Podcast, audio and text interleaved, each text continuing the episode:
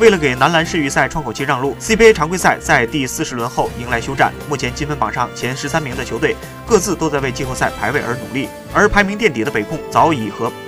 而排名垫底的北控早已和季后赛无缘。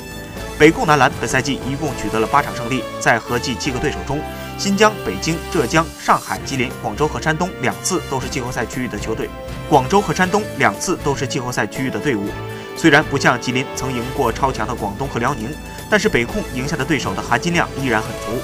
本赛季北控男篮遭遇很多变故，外援方面，白魔兽兰多夫被托马斯罗宾逊替换，主教练丁伟下课，助理教练张德贵执掌球队。北控男篮本赛季连续四次输给八一男篮，成为铁军的送分童子，令人匪夷所思。